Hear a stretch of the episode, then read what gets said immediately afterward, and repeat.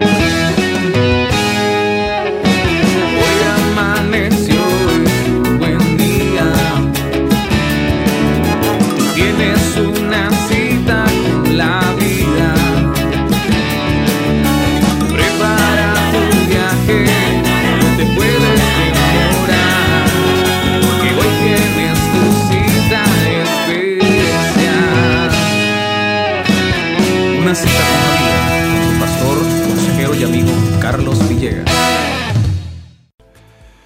hablar de Cristología, parte 3. Es una saga que habla acerca de la persona de Cristo y su deidad, ¿ok? Y para esto eh, quiero dar de una vez el título de la predicación del día de hoy, es Características del Padre presentes en el Hijo. Y quiero hablarles de, hay muchas, pero hoy quiero hablarles de cinco características del Padre que están presentes en el Hijo. Y para ello quiero comenzar hablando acerca de la eternidad, ¿ok? Cuando hablamos de la eternidad, hablamos justamente de una capacidad que está en Dios para vivir por siempre y existir. Pero aquí vamos a ahondar un poquito más acerca de la eternidad y hoy van a comprender teológicamente algo de la eternidad que quizás no sabía. Pero quiero comenzar hablando de la eternidad en un texto que está Jesucristo, es, es decir, Jehová es eterno. Y al ser Jehová, Jesucristo, Jesucristo también es eterno. Y para esto quiero que se venga al libro de Miqueas, capítulo 5, versículo 2.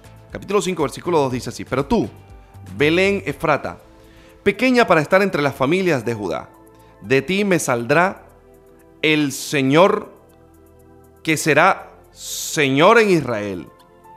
Y las salidas de ese Señor son desde el principio de los días de la eternidad. Es decir, ¿quién nace en Belén? Cristo. ¿Qué está diciendo aquí el, Señor en el libro de Miqueas? Que es desde la eternidad, desde, desde que persiste, existe la eternidad. Entonces, desde esos días es el Señor, así como Jehová de los ejércitos. Lo tremendo de la eternidad lo vamos a ver un poco mejor reflejado en la persona de Cristo en el libro de Juan, capítulo 1, versículo 1 en adelante. Dice así, en el principio era el Logos y el Logos era con Dios y el Logos era Dios. Este era en el principio con Dios y todas las cosas por Él fueron hechas y sin Él nada de lo que ha sido hecho fue hecho. En Él estaba la vida y la vida era la luz de los hombres. Poderoso dice en el principio. Lo que está tratando de decir es que Cristo es eterno. Ahora, otra de las cosas que quiero traer acá a colación es el mismo libro de Juan, pero en el capítulo 8 quiero que lea conmigo esta poderosa palabra en el verso 58. Nos regala algo aquí hermoso el Señor.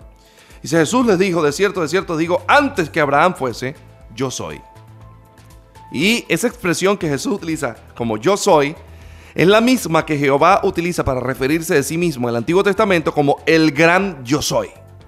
Es decir, esa canción que cantamos, el gran yo soy, el gran. Esa canción habla de Jehová y también habla de Cristo, que es la misma persona. Poderoso lo que estoy hablando aquí. Mucho cuidado. Decimos acá, entonces, quiero que vean este texto que es contundente.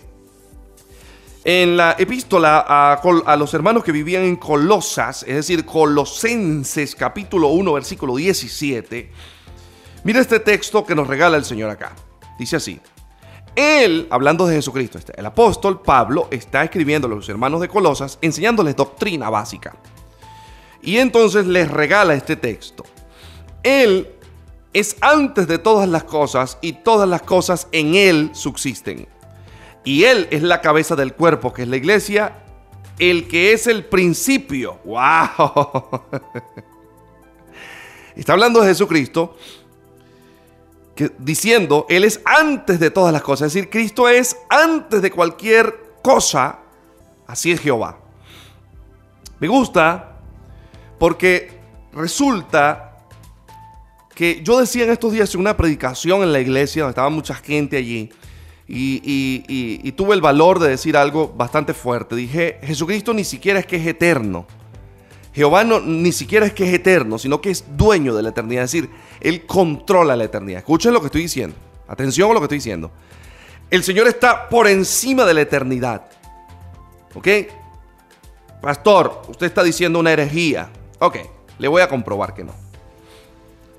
Repito, el Señor es eterno porque, por supuesto, posee la eternidad. Pero Él está, Él es algo está por encima de la eternidad. Y quiero que venga conmigo y usted me va a decir a mí cómo puede definir esto. Eclesiastés, capítulo 3, versículo 11. Lea conmigo. Y todo, está hablando de la creación que Dios hizo. Esto es Salomón escribiendo, por revelación. Y todo lo hizo hermoso en su tiempo, y ha puesto eternidad en el corazón de ellos sin que el hombre alcance a entender la obra que Dios ha hecho. Desde el principio hasta el fin. ¿Qué puso Dios en el corazón del hombre? Eternidad. Voy a volver a leerlo porque de repente no lo captó. Todo Dios lo hizo hermoso en su tiempo y ha puesto eternidad, agarró la eternidad y la puso en el corazón del hombre, sin que el hombre alcance a entender la obra que ha hecho Dios desde el principio hasta el fin. Cuando yo le digo que Dios está por encima de la eternidad, es porque le estoy diciendo que Él controla la eternidad. Es más, Él puede otorgar o quitar la eternidad. Ahora, ¿cómo un ser que supuestamente es creado, por ejemplo Cristo, como el arrianismo y estos movimientos que quieren disminuir la persona de Cristo, como un ser supuestamente creado y que quizás no es eterno, puede eh, prometerle eternidad a los que creen en Él en la resurrección de los muertos? Cristo no puede ofrecerme resurrección eterna a mí si Él no es antes de la eternidad. Si por, por eso es que cuando la Biblia dice desde la eternidad, ¿Sabe por qué la Biblia dice desde la eternidad? Porque la eternidad tuvo un comienzo. Escuche, estoy dándole teología difícil en palabras muy sencillas. Porque dice, Él es desde la eternidad y hasta la eternidad. ¿Qué quiere decir? Desde el comienzo de la eternidad ya el Señor era. ¿Qué punto es ese? No sé. ¿Cuántos millones de años hay para atrás? No sé. Pastor, pero ¿cómo es posible? No sé. Pero Él es, desde que comienza la eternidad, ya el Señor era. Por lo tanto, Él es dueño de la eternidad. Él puede transferir la eternidad. Por eso es que Él, cuando, cuando Él muere y resucita, Él le dice a la gente, a nosotros, a los que creemos en Él sin haberle visto, no como Tomás, Él le dice a la gente, si crees en mí tienes vida eterna. ¿Cómo te puedo dar vida eterna si yo no soy el dueño de la vida eterna? ¿Cómo tú le das eternidad? ¿Cómo tú le das comida a alguien si tú no eres el dueño de esa comida? ¿Cómo tú le regalas a alguien eh, real si tú no eres el dueño. ¿Tú, tú vas a regalar reales que es de otra persona. Tú vas a agarrar y le vas a decir a una persona, mira, te voy a regalar 100 dólares. Te voy a regalar mil dólares. Te voy a regalar 50 dólares. Pero déjame que se los voy a sacar de bolsillo al, vecino y te lo regalo a ti. Tú, no, tú, tú, lo que estás es robando. Jesucristo no se roba la eternidad. Jesucristo es el dueño de la eternidad. Padre, está, cayendo una unción aquí. Jesucristo controla la eternidad. La eternidad nació en Él. El vientre que parió la eternidad nació en Dios, chicos. Por eso es que yo ni siquiera lo llamo eterno. Yo cuando estoy hablando con papá le digo, mira, yo no sé ni qué eres tú. Tú, eres, otra cosa, tú eres el creador de la eternidad. Tú, tú controlas la eternidad a tu antojo. Y tanto es que la controla que Cristo dijo, el que cree en mí tiene vida eterna. ¿Cómo se llama eso? Él regala lo que es de Él. Jesucristo regala lo que es de Él. Él no puede regalar cosas que no son de Él. La eternidad es, de, escuche, anote esto, es un código que le estoy dando.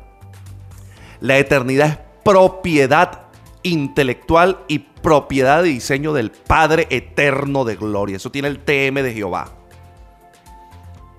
Marca registrada de Jehová.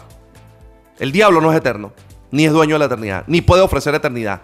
Ni Mahoma, ni Gandhi, ni ninguno de estos. Nada, ninguno, nada, nadie, nadie. Ni, ni la Madre Teresa de Calcuta, nadie.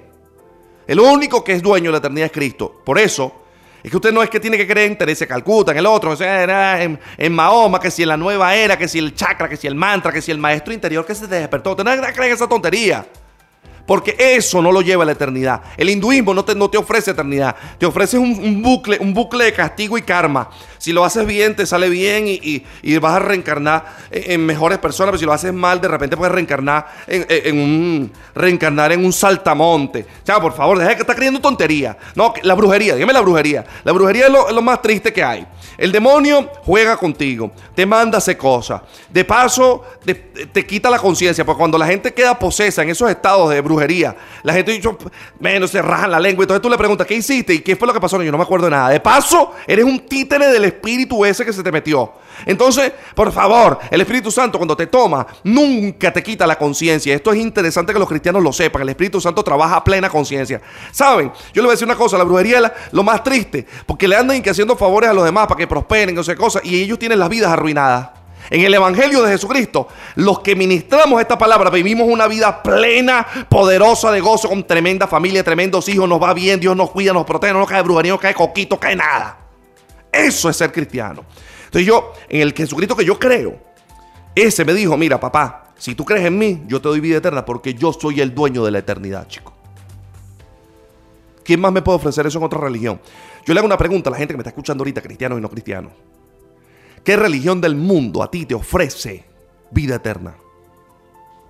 No que, no, que si vas a despertar un maestro interior, que si el budismo para que tu alma entre en las dimensiones de los portales, que si, que si caen yo no sé qué cosas, chispitas de oro y, y tienes una buena vibración. Tontería cafedades, que te leo la carta, que te leo la carta adivinando, que adivinando nada, yo no necesito que me adivinen nada. Cuando yo estoy en Dios, a mí mi destino está sellado en el Padre. Yo no necesito que me lean nada, que me lean la mano, que nada, nada, no me hagan favores. Estoy bien. Tremendo, ¿eh? Lo que estamos hablando aquí tremendo. Pastor, se salió el tema. Bueno, porque yo estoy predicando. Tremendo. Número dos, segunda característica, inmutabilidad. ¿Qué es la inmutabilidad? Algo que no cambia. Palabra sencilla, para, para no darle palabras tan complejas que ustedes de repente, inmutable. Oye, pero no, no, mira, algo que no cambia. Algo que tú no puedes cambiar es algo que es inmutable. ¿Ok? Mira lo que dice la Biblia. Jehová en el Antiguo Testamento se refiere a sí mismo diciendo, yo soy Jehová y no cambio. En Malaquías 3.6, es más, se lo voy a comprobar, porque de repente hay gente que, duda, ¿no? De, las enseñanzas que uno está dando. Malaquías 3.6 lo dice clarito. Venga para acá, mire. Dice así. Porque yo, Jehová, no cambio. Por esto los hijos de Jacob no han sido consumidos. Es decir, los hijos de Israel habían fallado tantas veces y Dios quizás le pegaron las ganas de borrarlos, pero como los había prometido que los iba a cuidar, ya Dios no falta su palabra, Él no cambia, Él no se muda. Cuando Dios te dice a ti, te voy a bendecir, mira, te bendice porque te bendice. Cuando Dios te dice a ti te voy a guardar, te guarda porque te guarda. Cuando Dios te dice a ti te voy a dar vida eterna, mira, como sea, pero te da la vida eterna. Tremendo yo. Dios no cambia. Jesucristo tampoco cambia. Y usted dirá, eh, pastor, ya va. Hey, sí, mira, les voy a regalar aquí en hebreo. Wow, a mí me, este texto me mata. De verdad, esto me mata y me resucita. Mira lo que dice acá Hebreos capítulo 1 versículo 11. Ellos perecerán, hablando de Jesucristo. Acuérdense que el escritor de Hebreos, el tipo desarrolla una teología acerca de Cristo como sumo sacerdote, como nueva ley del orden sacerdotal. Por ahí andan cristianos que andan diciendo que son levitas. Usted no es levita. Usted tiene un orden sacerdotal distinto al del levita. Usted viene por el orden sacerdotal de Cristo que no era levita, Cristo de la tribu de Judá. Por lo tanto, el orden sacerdotal que nosotros tenemos es de Melquisedec. Por eso Cristo es sacerdote según el orden de Melquisedec y nosotros somos sacerdotes según el orden de Cristo, que es el mismo orden melquisedita que ministra pan y vino. Mucho cuidado con los cristianos que andan por ahí que celebrando, celebrando la Pascua, que celebrando yo no sé qué cosa, la luna nueva, que fiesta de tabernáculo, que trompeta, todo. De la tontería. Porque el sacerdocio de nosotros no es ese. Pero sigo, pues, para no engancharme. Dice así, ellos perecerán, hablando de Cristo mas tú permaneces. Y ellos envejecerán como una vestidura, como un vestido los envolverás y serán mudados, pero tú eres el mismo, hablando de Jesucristo, y tus años no acaban. ¿Está viendo eso? Eso se llama inmutabilidad. Cristo es el mismo, ayer, hoy y siempre. Quiero que se venga conmigo aquí mismo, aquí mismo, mismo hebreo. Pero en el capítulo 13, este es poderosísima, en el versículo 8, mire lo que dice así. Dice así, Jesucristo es el mismo ayer, hoy y por los siglos. Jehová es el mismo ayer, hoy y por los siglos. Jesucristo es el mismo ayer y por los siglos. No es la misma persona. Es inmutable, no cambia. Tercera característica. Jesucristo es todopoderoso al igual que el Padre. Al Padre, a Jehová, se le llama el Todopoderoso. A Jesucristo también se le llama el Todopoderoso. Y quiero regalarles dos textos. No voy a comprobar que al Padre se le diga en el Antiguo Testamento el Todopoderoso, porque todos sabemos que a Jehová se le llama el Todopoderoso, ¿sí o no? Todos sabemos que a Jehová en el Antiguo Testamento se le llama el Todopoderoso. Ahora lo que tenemos que comprobar es que a Cristo también se le llame Todopoderoso. o el omnipotente. Me gusta, me acuerdo esa canción que dice, Todopoderoso es el Señor. ¿Sabe que quién le está cantando esa canción Ricky Ray y Bobby Cruz? A Cristo. Porque entendieron esa teología. Y muchos cristianos que no entienden esta teología. Y se luchan. Filipenses capítulo 3, versículo 21. Vean, vean, vean esto, poderosísimo. Mira lo que dice. El cual transformará. 3.21 el cual transformará el cuerpo de la humillación nuestra para que sea semejante al cuerpo de la gloria suya por el poder por el cual se puede también sujetar a sí mismo todas las cosas. Por el poder por el cual se puede sujetar a sí mismo todas las cosas. Es decir, Cristo tiene el poder de sujetarse a sí mismo todas las cosas. ¿Cómo se llama eso? Todopoderoso. Siguiente texto que le voy a regalar. Véngase Corintio. El que sujeta todo a sí mismo es el Todopoderoso. Primera de Corintios capítulo 15, agarre ahí, porque la gente dice, oye, pero ¿cómo es posible? Porque tú sabes que no, no, no, no, no, no. Cristo no es inferior al Padre. Cristo y el Padre son una misma persona. El que ha visto a Cristo ha visto al Padre. Pastor, pero entonces es solo Jesús. No, de ninguna manera. El solo Jesús pela el pedal porque dice solo Jesús. No, es que no es solo Jesús. Ahí está el Padre. Ahí está la manifestación del Padre. Padre, como yo lo expliqué la vez pasada, el Padre es espíritu. Jesucristo es la manifestación del Padre en la tierra. No lo podemos negar. Y el Espíritu Santo es la transferencia de la gloria del Hijo al cuerpo de los hijos en este tiempo. Padre, ¿cómo lo niegas? Uy Dios. Primera de Corintios, capítulo 15, versículo 28. Mire este texto. es pura candela, ¿vio? Pero luego, está hablando de Cristo después del milenio o durante el milenio. Pero luego de que todas las cosas le estén sujetas, entonces también el Hijo mismo se sujetará al que le sujetó a él todas las cosas para que Dios sea todos en todos. Lo vuelvo a leer. Con la cara de shock que tienen por aquí. Pero luego que todo, esto es después del milenio, o sea, se establece el reino, la guerra, la broma, Armagedón, toda la locura, pasa God y Magot, es decir, Satanás vuelve a ser soltado, lo que ya hablamos en Apocalipsis, viene la lucha, agarran al diablo, a todos sus ángeles, pum, para el infierno, todo el poco loco, vamos para allá. En ese momento, vea lo que sucede. Pero luego que todas las cosas le estén sujetas, entonces allá, cielo nuevo y tierra nueva para allá. Entonces también el Hijo se sujetará al que le sujetó. ¿Cómo es eso que el Hijo se sujetará al que le sujetó?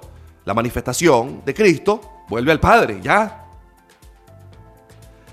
el que le sujetó a él todas las cosas para que Dios sea todo en todo. Es decir, para que vuelva a ser un solo Dios. Hay gente que dice, eh, no, no, no, son tres separados. Está equivocado. Es uno en tres manifestaciones. No son tres separados, negro. Equivocado. No, no, no, porque equivocado. Jesucristo es Dios. El Espíritu Santo es Dios. Eso es tremendo. Y la gente le choca esta teología. Entonces voy, sigo inmutabilidad, todopoderoso. Cuarta, omnisciencia. ¿Sabe qué es omnisciencia? El que lo sabe todo. El que sabe todo de todos es el Señor Jehová. Voy a comprobar que Jehová es omnisciente en el Antiguo Testamento y para esto voy a venirme a Primera de Reyes, capítulo 8, versículo 39. Véngase conmigo. Mientras leemos acá, dice así: Tú oirás en los cielos en el lugar que tu morada y perdonarás y actuarás eh, y actuarás y darás a cada uno conforme a sus caminos, cuyo corazón, Jehová, tú conoces, porque solo tú conoces el corazón de todos los hijos de los hombres. ¿Qué está diciendo? Jehová conoce todo. Satanás no puede conocer tu pensamiento, ningún demonio puede conocer tu pensamiento, pero Jehová sí puede conocer tu pensamiento. ¿En qué momento un demonio o Satanás se entera de lo que tú piensas cuando lo dices? o cuando lo manifiesta físicamente. Pero antes de eso no lo vas a ver, el que lo sabe es Jehová. Ahora vamos a comprobar que el Señor Jesucristo conoce el corazón de la gente. Vamos a Apocalipsis, capítulo 2, versículo 23, poderosísimo. Miren lo que dice acá. Y a sus hijos Heriré de muerte y todas las iglesias sabrán que yo soy el que escudriña la mente y el corazón y le daré a cada uno según sus obras. Cristo conoce la mente y el corazón. Jehová dice que la conoce Jehová en el Antiguo Testamento y dice que la conoce Cristo en el Nuevo Testamento. ¿Qué son esos dos? Una misma persona. ¿Qué son esos dos? Una misma persona. Dígalo ahí en su casa. ¿Qué son esos dos? Una misma persona. Le voy a regalar otro texto. Juan 10, 15. Uy, este, este, me gusta. Entonces, este es de lo bueno. Mire lo que dice acá. Uy, Dios. Agárrese, agárrese ahí, pues se le va a derretir la sillita esa. Así como el Padre me conoce y yo conozco al Padre y pongo mi vida por las ovejas. Conoce al Padre y el Padre lo conoce. ¿Quién conoce lo del Padre? El Hijo. ¿Quién conoce lo del Hijo? El Padre. ¿Por qué? Porque es la misma gente. Seguimos. Mateo 11:27, le regalo este. Bonus track. 11:27.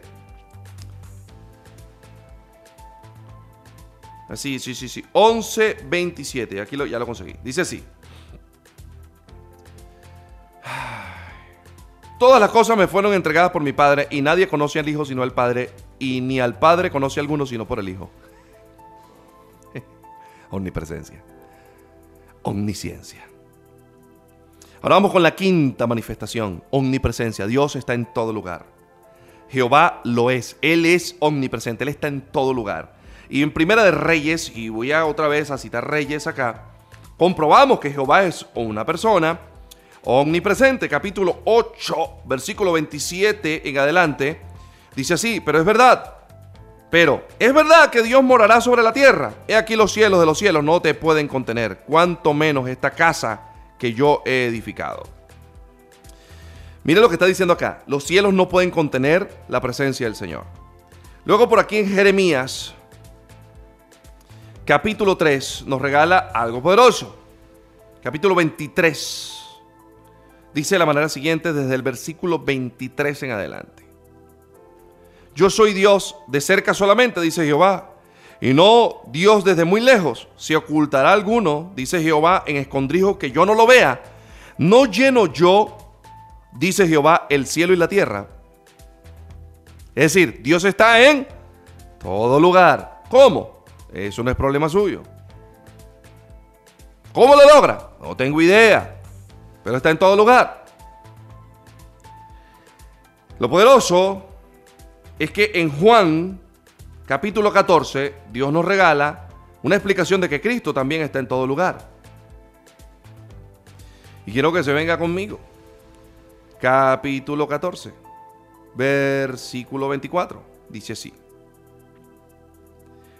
El que no me ama no guarda mis palabras, y la palabra que habéis oído no es mía, sino del Padre que me envió.